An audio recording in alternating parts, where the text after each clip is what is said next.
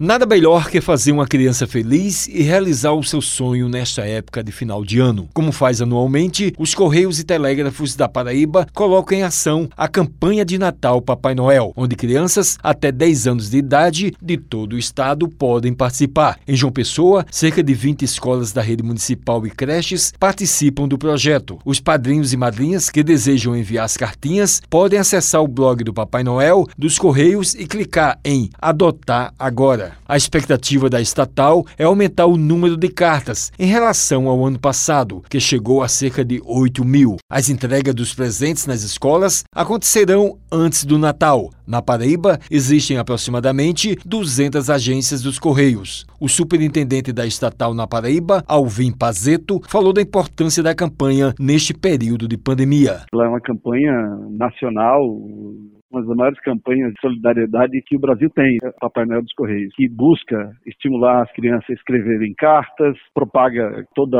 os valores natalinos e solidariedade que a população em geral tem com isso e esperança para essas crianças. E se a sociedade participar, a gente tem um resultado melhor e alcança uma efetividade maior junto à comunidade. Ele convocou a população para participar da iniciativa. Eu sempre diz que a população tem que estar engajada. A gente tem no, no blog noel.correios.com.br a disponibilização das cartas já. E esse número tende a crescer conforme as crianças vão escrevendo essas cartinhas. Por conta da pandemia, é importante que as cartinhas sejam digitalizadas fotografadas e postadas no blog do Papai Noel dos Correios. Alvin disse que o papel das pessoas que adotarão as cartas são indispensáveis para o sucesso da campanha.